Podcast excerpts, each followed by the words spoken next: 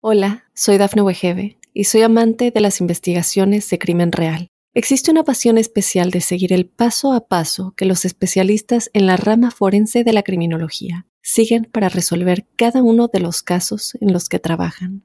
Si tú, como yo, eres una de las personas que encuentran fascinante escuchar este tipo de investigaciones, te invito a escuchar el podcast Trazos Criminales con la experta en perfilación criminal, Laura Quiñones Orquiza en tu plataforma de audio favorita.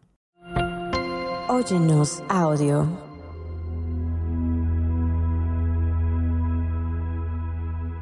Ya sea que estás en busca de sanar heridas emocionales, fortalecer tus relaciones o encontrar un propósito más profundo en tu vida, Ángeles en tu mundo te brinda la inspiración y el apoyo necesario para emprender un camino de transformación y despertar espiritual. Es hora de dejar atrás las dudas y los miedos y abrazar la grandeza que hay en ti. Hola mi tribu angélica, bienvenidos y bendecidos sean todos hoy. Soy Giovanna Espuro, escritora clarividente, y te invito a que te prepares para explorar tu verdadero ser. Este podcast de Ángeles en tu mundo hoy te dará una hermosa compañía angélica. Acompáñame mientras nos vamos a adentrar en una conversación íntima con un experto en espiritualidad y desarrollo personal, donde hoy te hablará de los fundamentos del valor, el escritor psicoterapeuta español Raúl Baselga Márquez, así como entraremos en una relajación profunda con el amado Arcángel Miguel pero sin antes conocer al ángel del valor y la autoestima. El ritual angélico te va a ayudar a fortalecer tu valor con una oración metafísica. Y en la numerología, ¿qué mensaje te trae la frecuencia 333?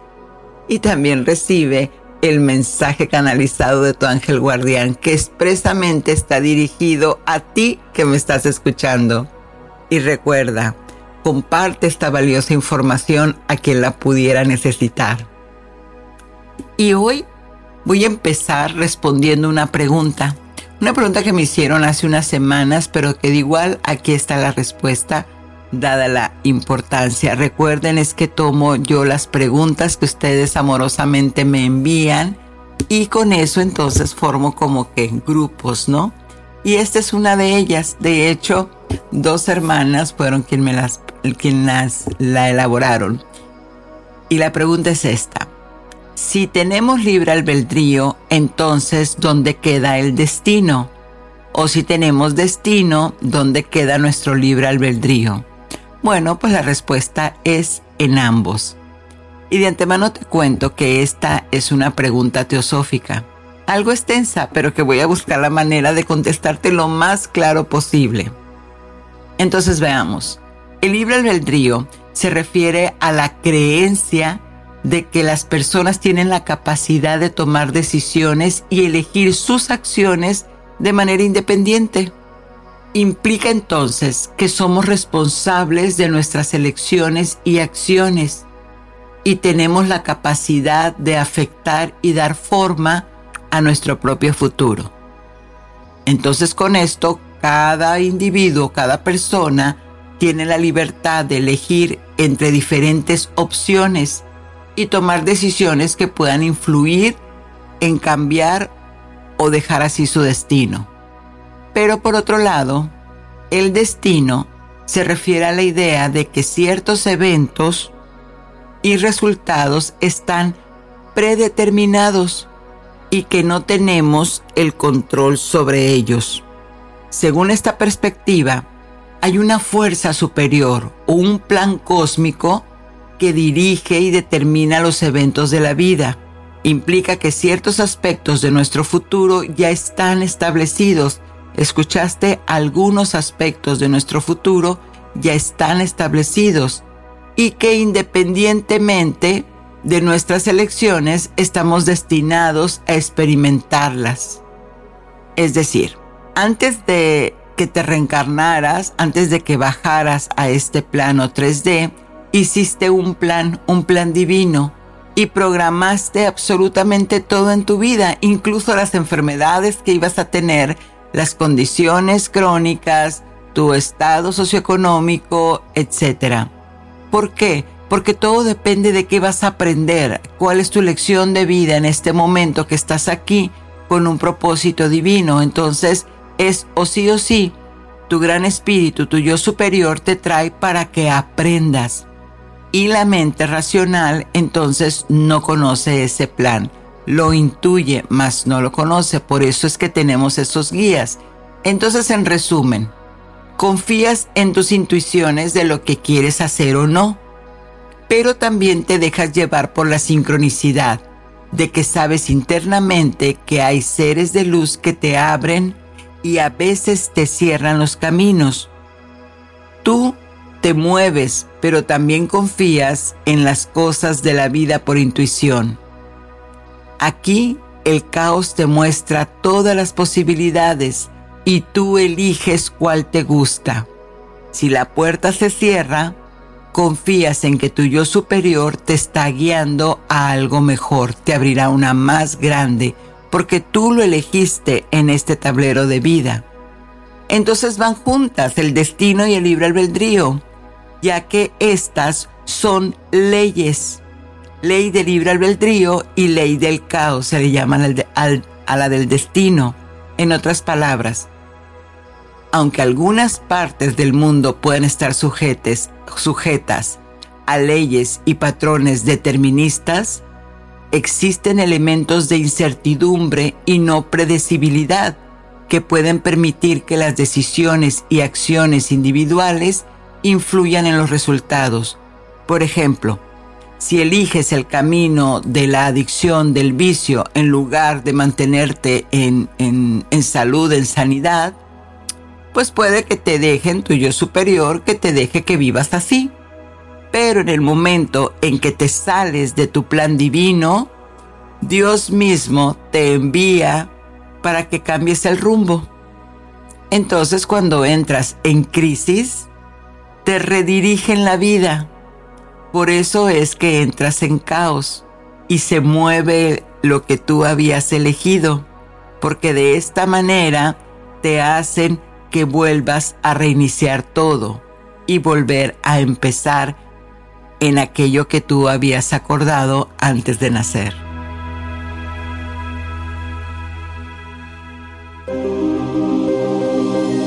¿Quién es tu ángel guardián?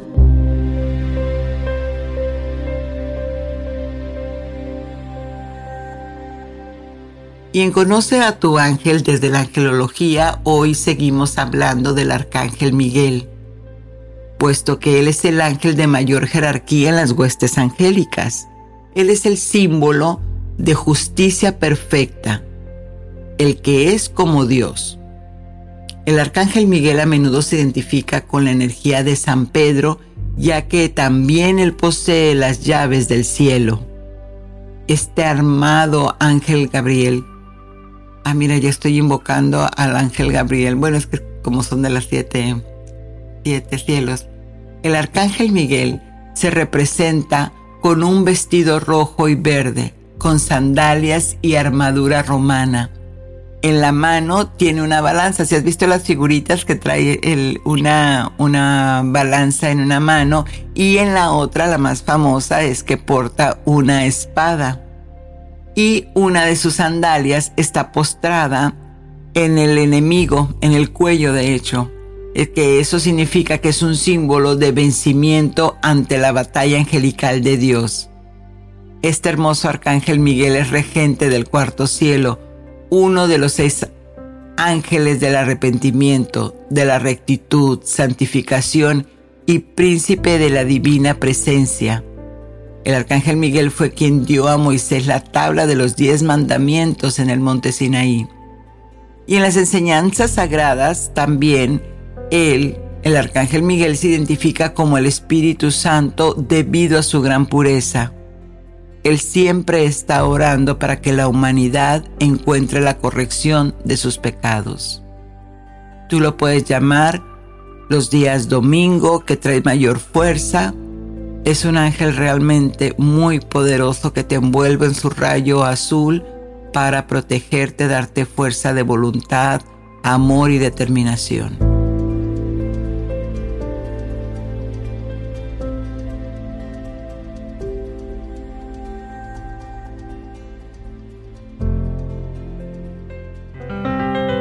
Numerología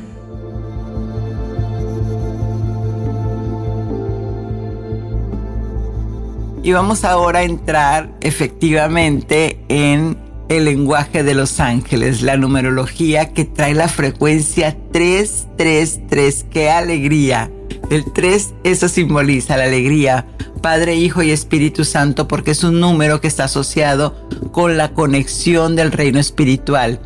Y se dice que indica la presencia y ayuda de ángeles en tu vida. Así que cuando veas el 3, inmediatamente hay un ángel cerca de ti porque es una señal que, está en que estás en el camino correcto, siguiendo tu propósito divino y que los ángeles están respaldando todos esos esfuerzos. También el 333 es como un recordatorio de mantener un equilibrio en tu vida, ya sea en tu mente, cuerpo y espíritu, o en tus relaciones y responsabilidades. Este número 3, este número sagrado, en sí mismo está asociado con creatividad, comunicación, alegría y expansión espiritual. Por lo que el 333 puede decirte que hay varios aspectos de tu vida que se están moviendo en este momento, pero de manera equilibrada. Hay cambios personales, espirituales, pero en equilibrio. Y el mensaje de tu ángel, si estás viendo la frecuencia 333, es el siguiente. Yo soy tu ángel que te acompaña en este momento para que con alegría te levantes, sueltes todos los apegos y empiezas a disfrutar la vida, que es tuya y tú puedes elegir mejorarla. Con amor y felicidad te acompañamos.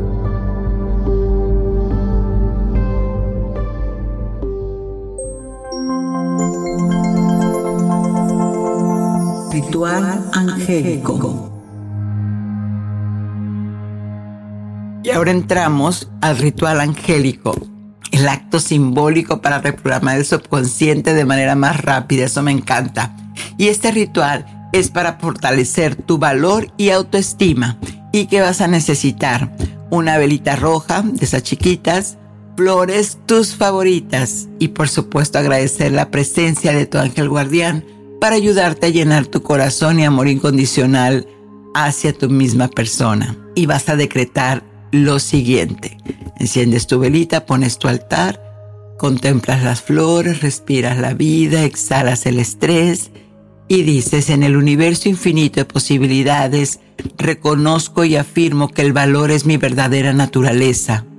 Me conecto con la fuente divina que reside en mi interior, sintiéndome poderosa, sintiéndome poderoso en amor y fortaleza. En este momento sagrado libero cualquier creencia limitante que me haya impedido reconocer mi propio valor. Dejo ir el miedo, la duda y la inseguridad, abriendo espacio para la confianza y la valentía en mi vida. Me comprometo a honrarme en cada pensamiento, palabra y acción Reconozco que soy digna, que soy digno de amor, respeto y éxito en todas las áreas de mi vida. Desde este lugar de poder interno, enfrento los desafíos con coraje y determinación. No permito que las circunstancias externas definan mi valor, ya que sé que mi valía es innata e inquebrantable. Me permito brillar con autenticidad y compartir mis dones y talentos con el mundo. Aprecio y celebro mis logros reconociendo que cada paso que doy fortalece mi valentía interior. Me abro a recibir apoyo y guía divina para fortalecer mi valor día a día. Doy paso a los ángeles para que me guíen en este camino. Confío en que el universo conspira a mi favor proporcionándome oportunidades y experiencias que me ayudan a crecer y alcanzar mi máximo potencial. Agradezco profundamente el regalo de mi propio valor y por la conexión constante con mis amados ángeles y mi Dios Creador. Me comprometo a vivir una vida llena de propósito, autenticidad y amor incondicional hacia mí misma, hacia mí mismo y hacia los demás. Que así sea por siempre, se manifieste en mi vida. Amén. Qué hermosa, ¿verdad? Esta oración metafísica me encanta y recuerda que entre más la pronuncias, entre más la decretas, más tu mente la asocia, la va normalizando hasta que la hace una verdad. Es buen inicio. Y antes de anunciar la entrevista, voy a hacer un, pequeño ah, preámbulo, ¿no? ¿De qué es el valor? ¿Sabías que en las creencias espirituales se mencionan seres celestiales que pueden brindar apoyo y guía en diversos aspectos de la vida, incluida la autoestima? Por ejemplo, en la tradición cristiana, el arcángel Miguel es un protector y defensor que puede brindarte fuerza y valentía. Es importante saber que la autoestima es un proceso interno y personal que requiere trabajo constante y mucha autorreflexión y observación. Y si estás buscando mejorar tu autoestima, puedes considerar hablar también con un profesional de la salud mental, un terapeuta, psicólogo, quien pueda proporcionarte herramientas más concretas y exactas, técnicas para fortalecer tu autoestima. Y bueno, ahora sí, demos paso a la hermosa entrevista.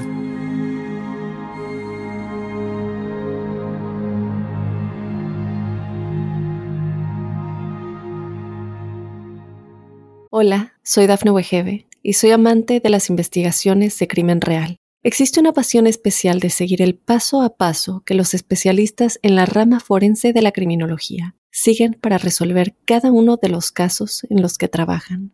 Si tú, como yo, eres una de las personas que encuentran fascinante escuchar este tipo de investigaciones, te invito a escuchar el podcast Trazos Criminales con la experta en perfilación criminal, Laura Quiñones Orquiza en tu plataforma de audio favorita.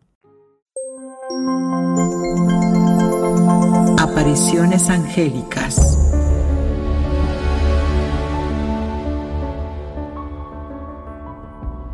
Y estamos aquí felices conectándonos a Atlanta, España, con Raúl Baselga Márquez. Él es autor del libro Despierta, el, des el despertar de la conciencia. Ahorita que escucho el libro, Raúl, terapeuta y contador de historias, básicamente, porque nos puede dar muchísimos temas en, en ese contexto tan hermoso de sabiduría. Pero el tema de hoy, antes de saludarte, Raúl, va a ser el, el valor. ¿Qué, ¿Qué es lo que está pasando con el valor? Pero antes que nada, te saludamos con un fuerte abrazo. ¿Cómo estás? Hola, Giovanna, encantado de estar aquí contigo. Qué rico, gracias. Y bueno, pues entonces, como te decía, el valor es para qué o qué es lo que se necesita para sentirse feliz o en paz interior, porque desde ahí ya con el, con el contexto de que en todos lados nos, bombardean, tenemos que ser felices, tienes que ser feliz y realmente me comentabas que no es desde ese lugar donde vamos a encontrar esa paz. Cuéntanos, ¿cómo ves tú esto? Claro, a, veces confundimos felicidad con estar bien. Y, para mí, estar bien se tiene que alcanzar desde una paz interior que tiene que venir de dentro. La felicidad, eh, lo que yo llamo la felicidad basura, eh, tiene mucho más que ver con eventos externos, con, con situaciones externas que nos hacen felices. Y eso es efímero. La paz interior no es efímero. La paz interior te, puede, te va a permitir vivir eh, eventos trágicos, dramáticos en tu vida de una manera mucho más tranquila. Es como si, si pudieras subir, el, manejar la intensidad del drama con, con, un botón como el volumen y, y con esa paz interior pudieras bajar el drama de tu vida de un 8 a un 7, 6, 5, depende de la cantidad de paz interior que seas capaz de, gestionar. No, no se puede, porque una, cosa, no se puede vivir en felicidad un hecho trágico. Es, es incongruente. Pero sí se puede vivir en paz interior un hecho trágico. Mira qué interesante eso, qué, qué, qué, qué buena reflexión. No se puede vivir en, en felicidad un hecho trágico, pero sí se puede vivir en paz interior una situación adversa. Claro, eh, fallece eh, tu madre, tú no puedes vivir en, en felicidad, estás triste. la tristeza es incompatible con la felicidad, pero la paz interior es compatible con ambas, con la felicidad y con la tristeza. Incluso pues, con la rabia, con la frustración. Desde la paz interior vas a poder gestionar mejor cualquier situación adversa. Y lo que te digo, manejar el volumen, bajarlo. Hay gente que vive las experiencias adversas que tú bien has comentado con un 10 de drama. Sí. Y hay gente que lo vivimos con un 2, un 3. Bueno, ¿Y cómo evitas bajar el volumen al drama? ¿Cómo, la emoción rebasa y justamente una, una clienta me, me comentaba, es que estoy viendo que, que, este, que mi, mi ex marido se va con otra, eh, recién divorciados, y entonces dice, yo me suelto a llorar, me suelto a llorar, y no podía parar, me decía. Y entonces, ¿cómo no podía parar? ¿Cómo podía parar? Claro, fíjate, eso, eso suele suceder mucho. ¿Por qué sucede eso? Pues eso sucede porque no estamos, y tú has empleado la palabra valor antes, porque no estamos conectados con nuestro valor. Normalmente, una persona, cuando nos divorciamos, eh, la persona que toma la decisión sí. se va en, eh, eh, empoderada. Y la persona que ha sido el daño colateral de esa decisión te queda desvalorizada. Y desde esa desvalorización, si no se supera, pues cuesta mucho soltar, vivimos con un apego muy grande la marcha de esa persona, con lo cual siempre vivimos en nuestra cabeza ensoñando que puede volver, con lo cual cuando la ves con otra persona, pues ahí lo vives en un drama. Principalmente porque no estás en paz interior. Si tú estás en tu paz interior, si tú estás en tu, en tu valor, si tú has alcanzado tu valor, esa persona se va y tú sentirás tristeza, es normal que sientas tristeza, porque has estado compartiendo con una persona algo y de golpe por razón te dice que se va. Transita esa tristeza, recórrela, te costará un día, dos días, un mes, dos meses, pero se acabará yendo. Pero estarás en tu paz interior, no harás drama. El problema cuando caemos en desvalorización, pues que generamos relaciones con apego. El problema cuando esa relación con apego se va es que lo vivimos en drama seguro porque no vamos, estamos demasiado en referencia externa. En desvalorización vivimos en referencia externa continua. ¿Cómo podría esa persona... Dejamos que los demás nos... decidan, ah. decidan por nosotros. Eh, estoy guapa, eh, me, arreglo, me pongo una corbata, ¿está bien la corbata? Eh, hay, hay, personas que viven así, siempre preguntando, ¿te parece bien que haga esto? ¿Te parece bien que haga esto otro? Tal. no, hazlo. Deseas hacerlo, hazlo. Sí, es verdad. Hay mujeres que no salen a la calle si no tienen la aprobación de su pareja de que se ven bien. Y hombres, cada vez más hombres, totalmente desvalorizados, buscando la aprobación de los, de, los amigos. A lo mejor en el caso del hombre no es la aprobación de la mujer, pero es la aprobación de los, de los amigos, de los compañeros de trabajo, del jefe. O sea, Tú haz tu trabajo, sabes hacerlo. Toma esta decisión. Sabes hacerlo. Sí. Eh, es, es muy importante, has hablado del valor, es muy importante entrar en valor. ¿Cómo podemos entrar en, valor? Pues al final hay una cosa que es súper importante, es darnos cuenta de lo que realmente son. Y eso es todo un proceso de autoconocimiento. Y cada uno puede empezar por libros, por, terapias, pero al final eh, eh, los diferentes caminos llevan al mismo sitio. Y es un autoconocimiento de lo que somos, mente, cuerpo, espíritu. Integrar esas tres cosas es esencial. No solo somos un cuerpo, no solo somos los pensamientos que tengo. O sea que no solo el valor no es eh, el cuántas habilidades, dones, destrezas tengo para sentirme valorada, sino que es más profundo y normalmente así es, o sea, ah, no, es que yo no soy rubia o yo no tengo eh, la, la, talla cero, yo...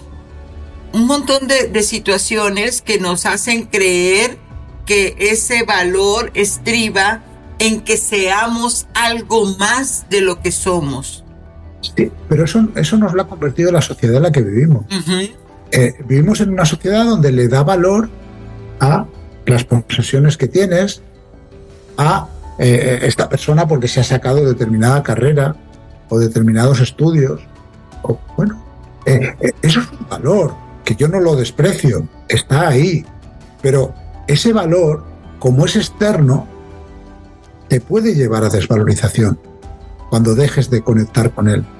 Por ejemplo, una persona que se saca una carrera de informática en los años 90 y para él la informática es su Pero ocurre en 2010 o 2008, crisis de 2008, pierde su trabajo.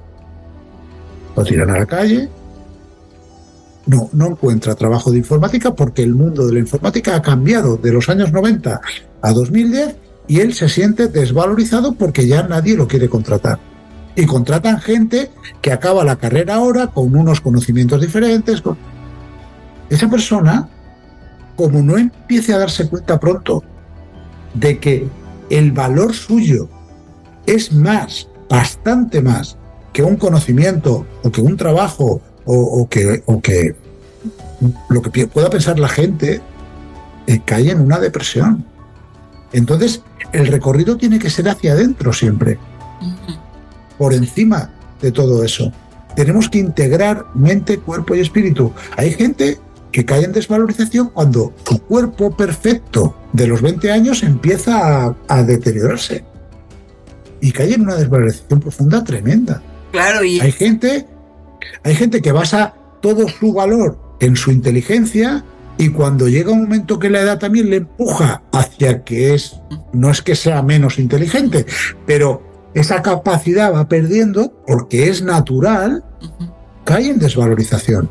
Entonces, tenemos que entender y aceptar cualquier cambio que nos pueda llegar a, o sea que, en la vida. de cierta manera, ahorita que mencionas lo de la edad, que también siento yo que es como una, una moda, el, eh, las clínicas de, de Botox, de, de, cirugía estética y demás, es impresionante que antes lo veías así como algo los artistas, ¿no? las figuras públicas.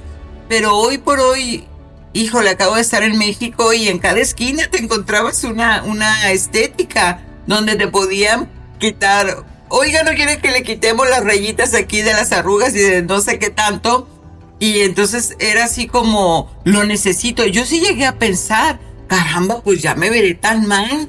Híjole, no, yo creo que sí me voy a poner eso, ¿no? Y después dije, no, espérate, o sea, este es, este es algo que tienes que ver si a ti te está generando eh, eso, eso que dices, quitándote esa paz interior o realmente lo quieres hacer porque la vecina, la amiga y la comadre traen eso. Bueno, hemos creado una sociedad en que es, es mucho más importante lo, lo, lo, aparente, lo... lo eh, no me sale la, la, palabra, pero es mucho más importante lo que, lo que no es importante, lo superfluo, muy bien, lo superfluo, que lo importante. Le damos mucho más importancia a la apariencia, a la apariencia física que a lo que esa persona me tiene que contar. Entonces, eh, bueno, las redes sociales hacen mucho también en ello, y todas esas clínicas que tú hablas te nutren de personas con profundo, una profunda desvalorización en lo que sea. Hay gente que considera que tiene una cara o una nariz o, la frente o me queda el pelo de una manera. bueno, o los ojos o le salen patas de gallo.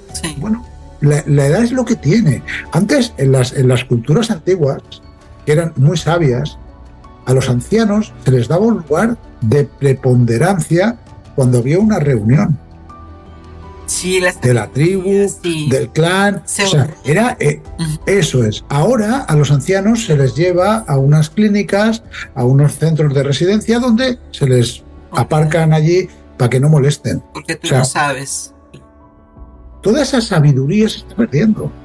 Antes el anciano, el, anciano de la tribu, educaba a los jóvenes. le, ¿Y qué les educaba? Les educaba en todo todo, su conocimiento, su sabiduría de todo su entorno. Ahora, pues los apartamos de los jóvenes.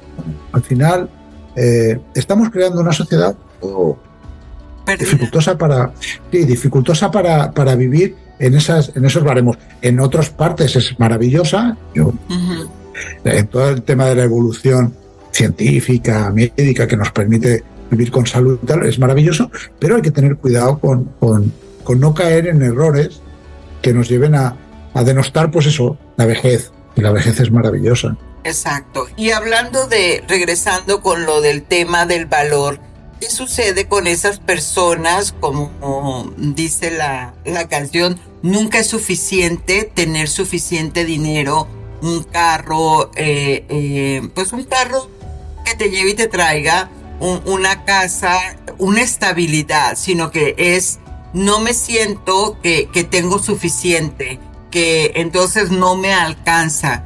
Y endeudan con tarjetas, se van este, a deudas extremas por aparentar una situación que eso les va a dar un valor. Pero volvemos a lo mismo. Entonces, el dinero aquí, ¿qué papel juega respecto a esa paz interior? La paz interior no tiene nada que ver con, con lo que tú tengas o con lo que tú seas. Tiene que ver con, tu interior. No tiene que ver con lo que sea. Me refiero con lo que seas para la sociedad. No, tiene que ver con eso. Eh, cuando, cuando nosotros estamos más pendientes de nuestra apariencia, que se puede comprar con dinero, es porque estamos en referencia externa. Y si estamos en referencia externa, no estamos en valor. Ya pueda ser eh, Elon o, el obrero que tenga trabajando en una, en una empresa. Eso no entiende de, clases sociales. O sea, eh, ese obrero que gana, eh, para que lo entiendan tus oyentes, 700 dólares al mes y se compra un iPhone 14 por 2.000 dólares. O sea, eh, no, no estás en valor. Aquí cada uno tenemos que estar en, nuestra, en la situación en la que tenemos que estar y tenemos que ser conscientes de, lo que manejamos. Si yo vivo porque si yo me compro el iPhone 14 por aparentar, estoy en un error. Estoy en un error. Si yo me gasto un dinero que no tengo en un coche o en una casa que no puedo luego mantener, estoy en un error. Estoy en referencia externa. Lo estoy haciendo totalmente para aparentar. Ahora, si yo, si yo me lo gasto porque entiendo que vivo más cómodo, tener una piscina y puedo hacerlo. Hay, hay gente que, que, puede hacerlo, que ve la comunidad ahí y que lo, lo, disfruta. Perfecto. Pero el que no hace eso, el que lo hace desde el aparentar, nunca, como has comentado tú muy bien, nunca tendrá suficiente. Nunca va a ser suficiente. Y gente con mucho dinero nunca tiene suficiente.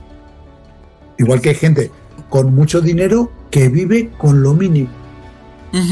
Ese ha entendido todo. O sea, el dinero lo usa para su comodidad. No se deja usar por el dinero. Hay una, hay una frase que utiliza mucho Miguel Valls, eh, este, que dice que el, eres, eres esclava del dinero o el dinero es esclavo tuyo. Claro. ¿A quién le sirves, no? E, es, muy sabio. Cuando entonces yo estoy siempre trabajando y trabajando y trabajando para obtener más, entonces le estoy dando el poder a ese dinero. O que me tomaría invertirlo y que ese dinero trabajara para mí. Porque entonces desde qué mentalidad estoy construyendo esa prosperidad. Muy bien. Desde hace, bueno, eh, en la década de los 80, 90, en, en Occidente, Estados Unidos, Europa, Sudamérica también, se creó una cultura de que los obreros, los trabajadores, tenían que trabajar muchas horas y dedicarle mucho tiempo a, todo esto. El trabajo, y eran dedicaciones exclusivas y tal. últimamente ya está cambiando la tendencia. Se, se trabaja más para, para tener una parte de dinero y disfrutarlo. La gente ya está, sobre todo en Europa, eh, pues más pendiente de sus vacaciones, de su tiempo libre, de reducir. Lo que pasa es que ahora vamos a, ir a un efecto contrario. Esto eh, son periodos, son ciclos, y ahora vamos a un efecto contrario. Está Ira ladrando por aquí. Vamos, vamos al efecto contrario y es se están volviendo a subir las jornadas de trabajo, a pagar menos cantidad de dinero, con lo cual hay gente que tiene que conseguir dos trabajos para poder subsistir con cierta tranquilidad. O sea, eh, son, son flujos y son ciclos, pero yo creo que al final, si uno está con una paz interior, si uno ha conseguido llegar a, a su, a, reconocerse, eh, no le va a dedicar mucho tiempo a, a trabajar, más allá del justo. Porque, va a entender que la vida es mucho entender que es mucho más que ese trabajo. Y si le permite, si le permite vivir, está bien.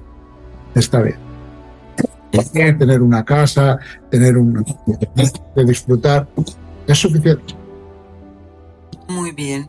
Entonces, para tener esa paz interior, recuperar ese valor interno es un trabajo que hay que hacer de autodescubrimiento.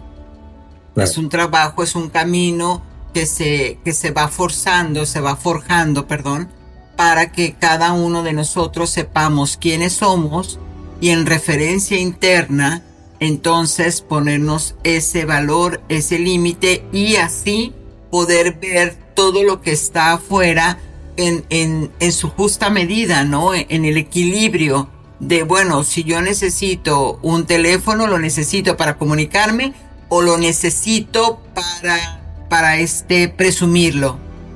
Claro, para proyectarme, para proyectar mi estatus. Para proyectar un estatus, exactamente. Pero Eso, eso, eso ahora es el teléfono, ha sido toda la vida el coche, la casa. sí. La marca, es para... ropa de marca también. Muy bien, muy bien. sí, eh. es esa parte donde quiero en España algo. En España en los 80, cuando yo era jovenzuelo, pues eran los Levis Strauss etiqueta roja. Ah, sí. ahí eso era eh, llevar esos pantalones te daba un un estatus. Entonces, bueno, pues todos los niños iban a ser ahí pendientes, pues eso no ha cambiado. Eso no ha cambiado. Todo cambia en el momento en que te das cuenta que unos pantalones no definen quién eres. Así. Que un teléfono no define quién eres. Mm. Pero claro, hay gente que no vive ahí.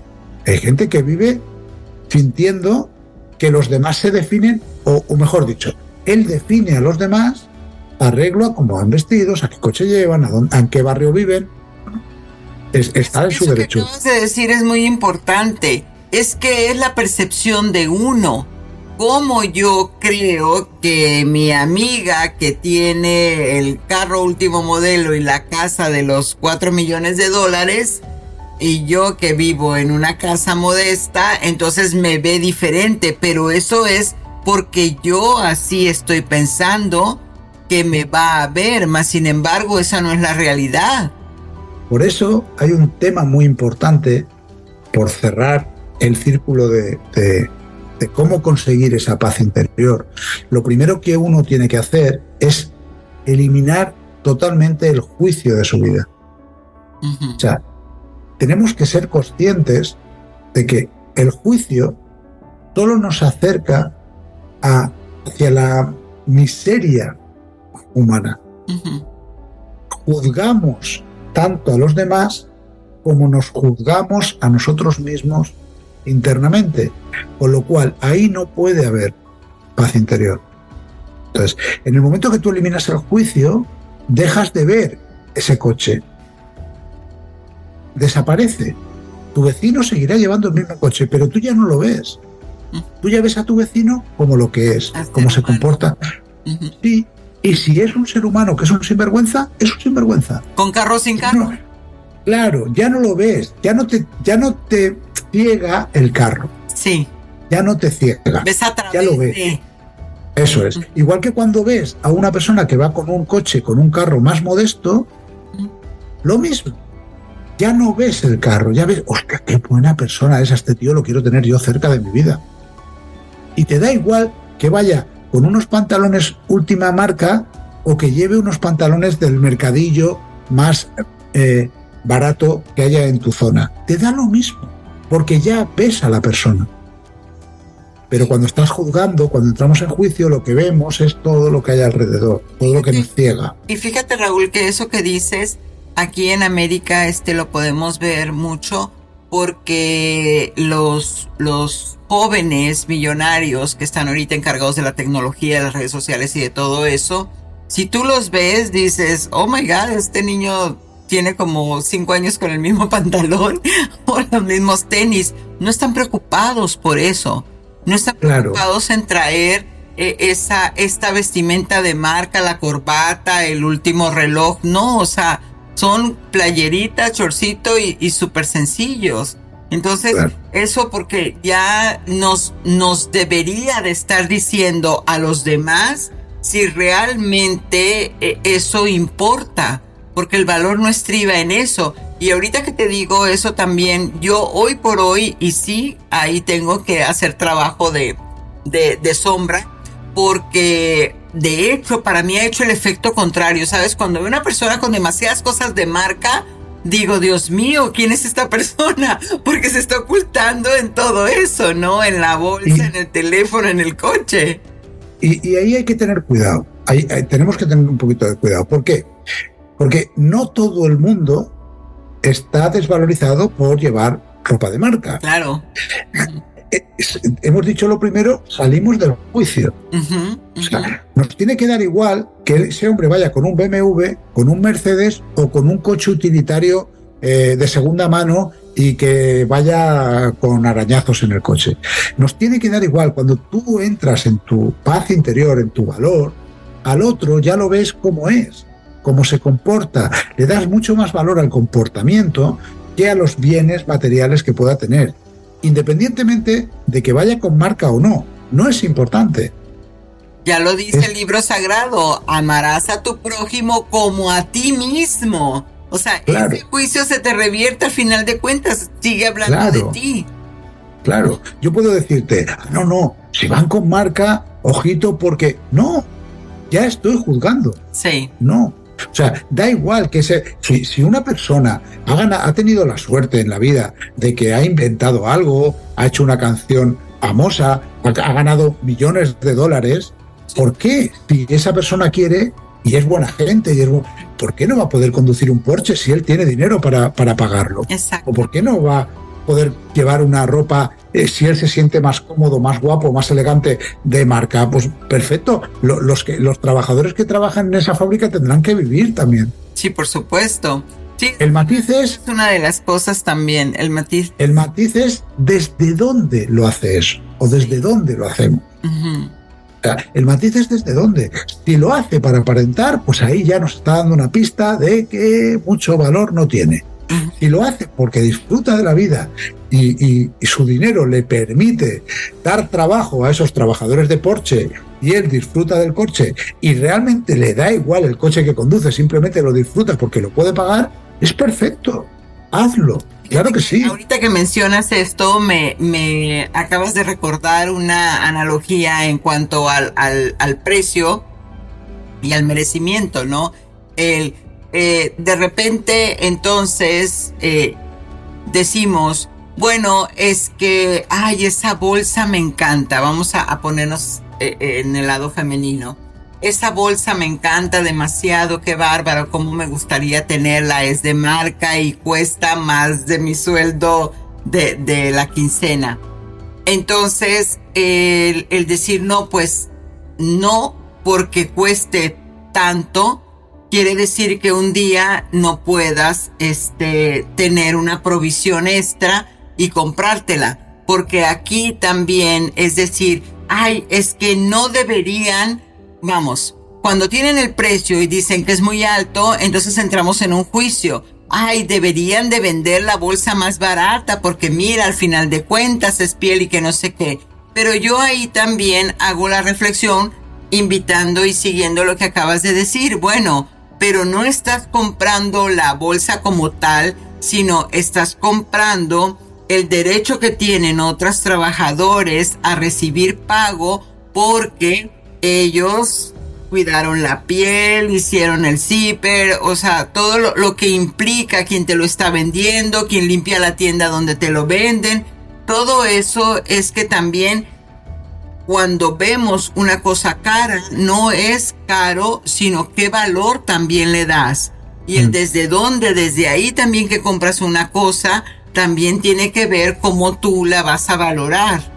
Porque cuando se trata de precio y entonces pasé mi tarjeta y compré la bolsa, ya tengo la bolsa cara, ya la presumí en la boda, ya todo el mundo me vio con esa bolsa, la tiras. Ya claro, pero, pero ahí es, es que una cosa es el precio y otra el valor. Exacto. Y eh, en España, durante una época, habían unos grandes almacenes que te decía que compraras lo que compraras lo podías devolver en 15 días.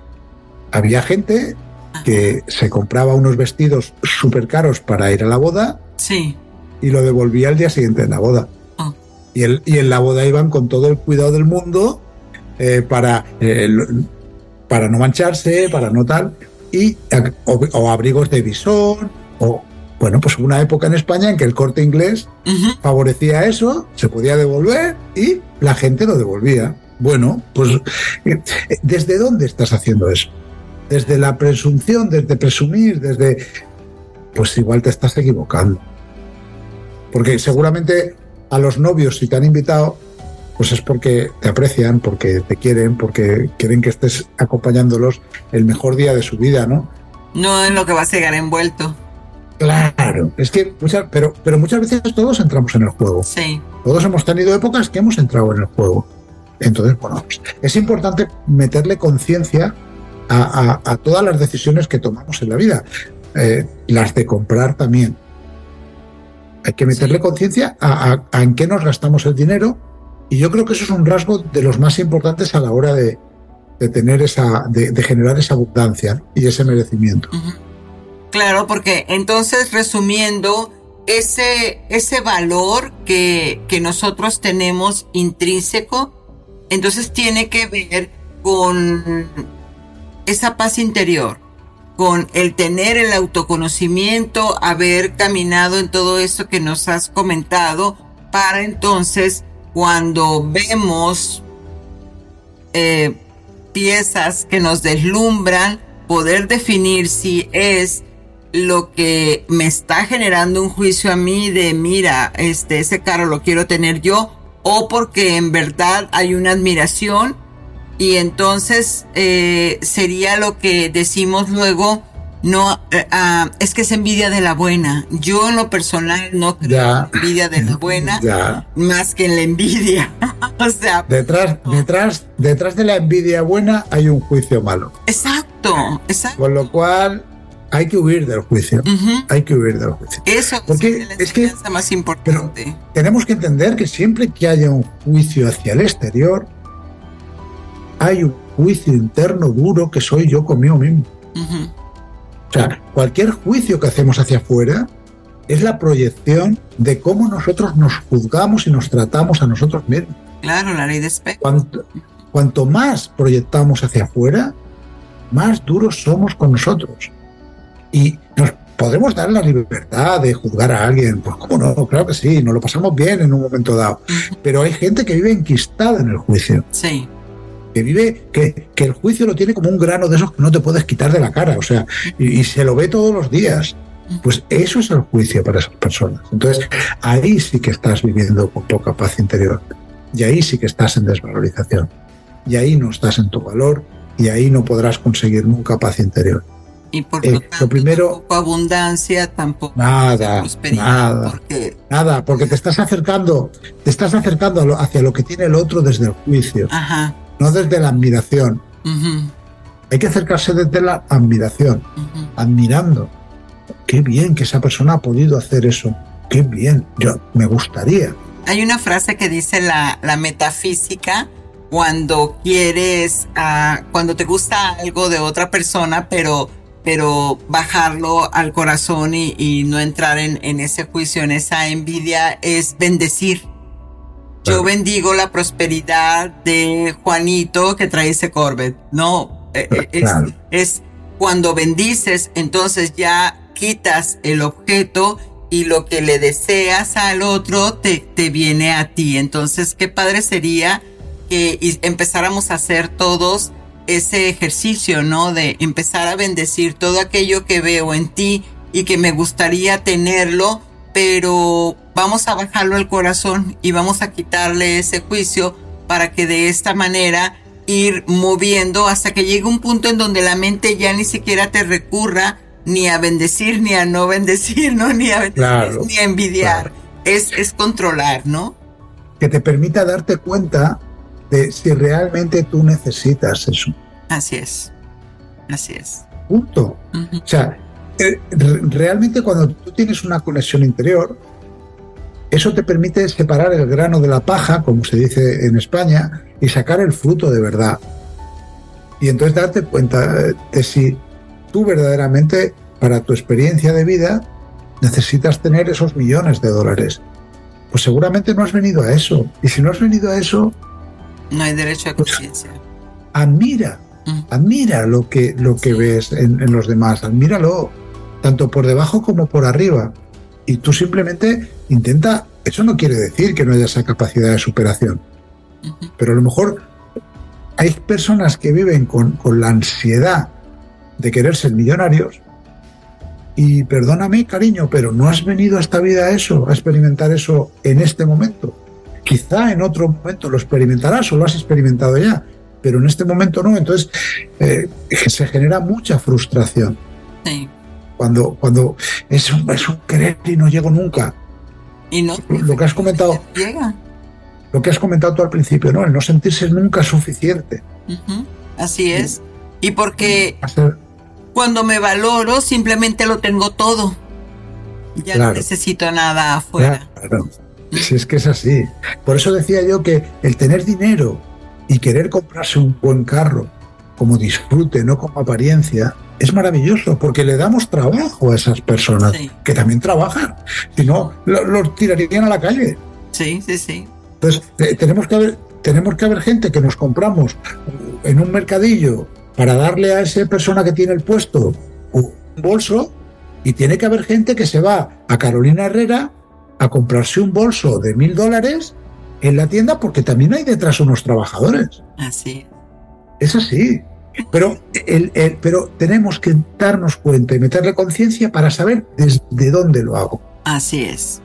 Y esa es la clave. ya sabemos la clave. Ahora que ya nos has aclarado bastante sobre la paz interior y la felicidad, cuéntanos cómo te encontramos, en cuáles son tus redes sociales para que aquella persona que quiera abrir más el conocimiento en todo esto o comentarte sobre el libro, ¿cómo te encontramos?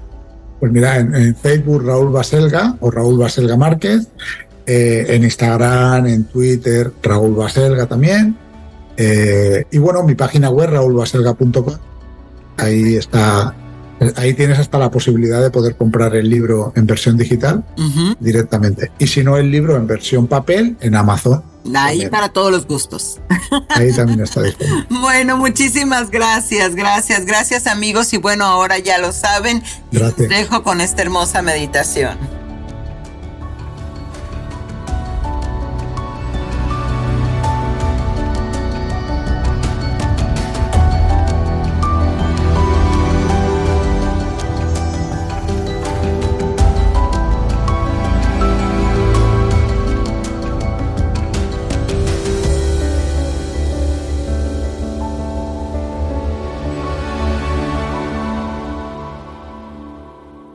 Hola, soy Dafne Wegebe y soy amante de las investigaciones de crimen real. Existe una pasión especial de seguir el paso a paso que los especialistas en la rama forense de la criminología siguen para resolver cada uno de los casos en los que trabajan. Si tú, como yo, eres una de las personas que encuentran fascinante escuchar este tipo de investigaciones, te invito a escuchar el podcast Trazos Criminales con la experta en perfilación criminal, Laura Quiñones Orquiza, en tu plataforma de audio favorita. Meditación angelical.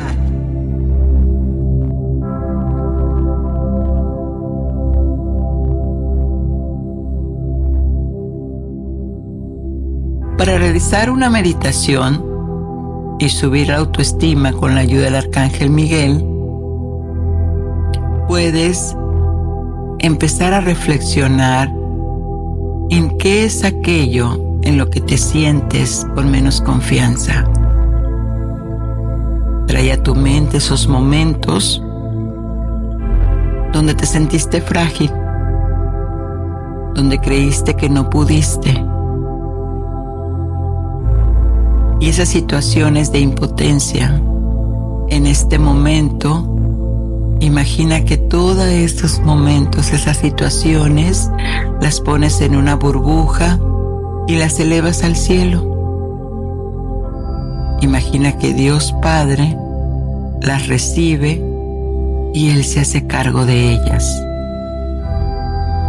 Eso es. Ahora encuentra un lugar tranquilo y cómodo donde puedas relajarte sin distracciones.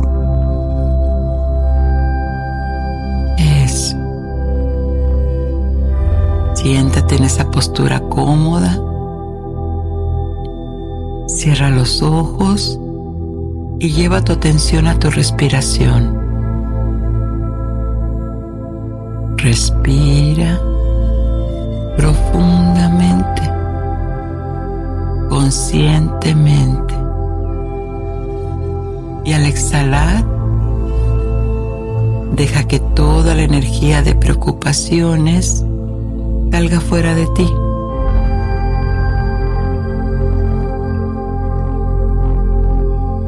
Respira, sostén y exhala. Eso es.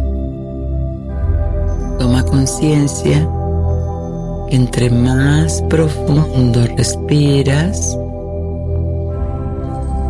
más conectas con tu yo superior. No tienes que hacer absolutamente nada. Solo sigue mi voz.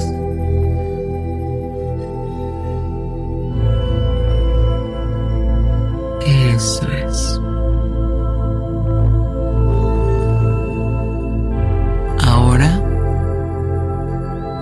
vas a visualizar una luz cálida y brillante que te rodea.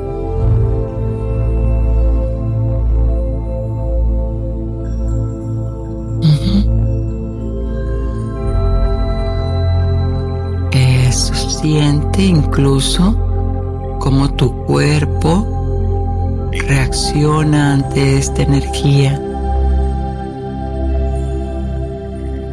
Muy bien. Esta luz te ofrece protección y amor. Porque imagínate que esta luz proviene del arcángel Miguel quien está a tu lado para apoyarte.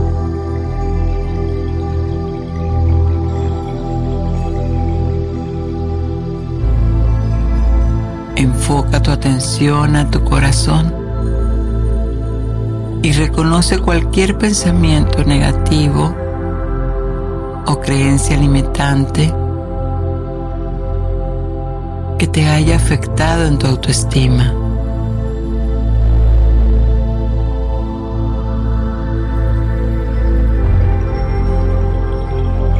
Observa estos pensamientos sin juzgarlos y reconoce que lo que está pasando no te define. Son circunstanciales y que tú puedes liberarlos, sacarlos de ti.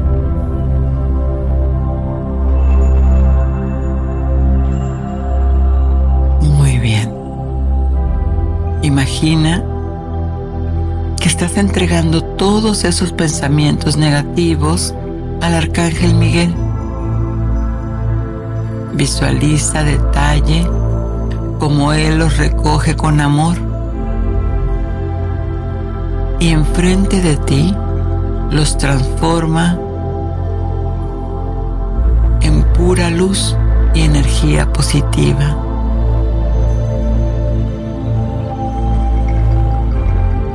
Sigue liberando esos pensamientos que ya no necesitas. Haz vacío para que permitas que una nueva energía positiva y de autoamor fluya ahora en tu ser.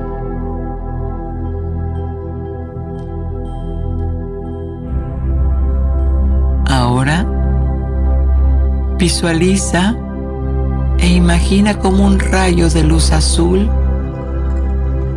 empieza a bañar cada célula de tu cuerpo, cada parte, por mínima que sea, queda cubierta de esta energía de protección, de fuerza, de voluntad, fortaleciendo tu autoestima y tu amor propio.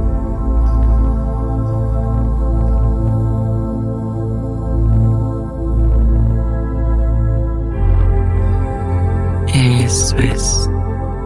Permanece con esa sensación de amor y aceptación durante unos momentos,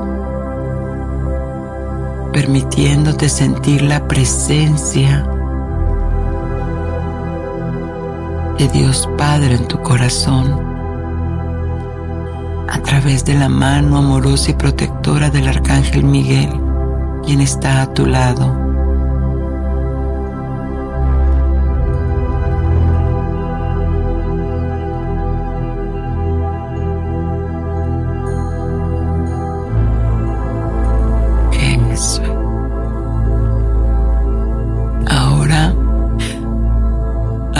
Esta hermosa presencia por su apoyo y por ayudarte a elevar tu autoestima. Y antes de regresar a tus actividades diarias, en voz alta puedes hacer esta afirmación. Yo soy digna de amor. Yo soy digno de amor y me respeto. Y me amo y me acepto tal como soy. Respira.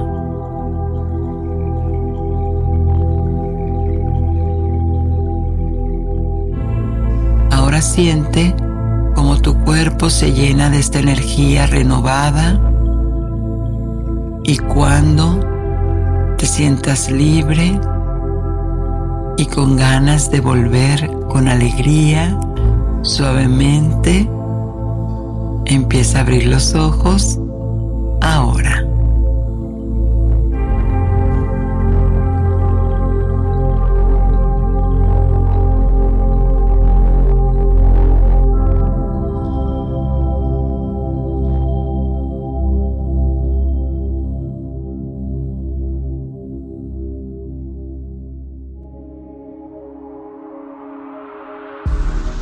Mensaje de tus ángeles.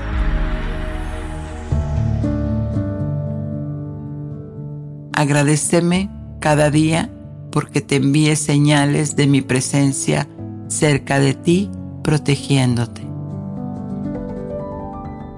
Y ahora ya lo sabes, ama y valora quién eres en este momento, porque eres un ser único y maravilloso, capaz de brillar con tu propia luz. Soy Giovanna Ispuro, tu angelóloga, y Ángeles en tu Mundo te dan las gracias por acompañarnos cada domingo en un episodio inédito del despertar de la conciencia. Así que abre tus alas y ámate tanto. Satnam.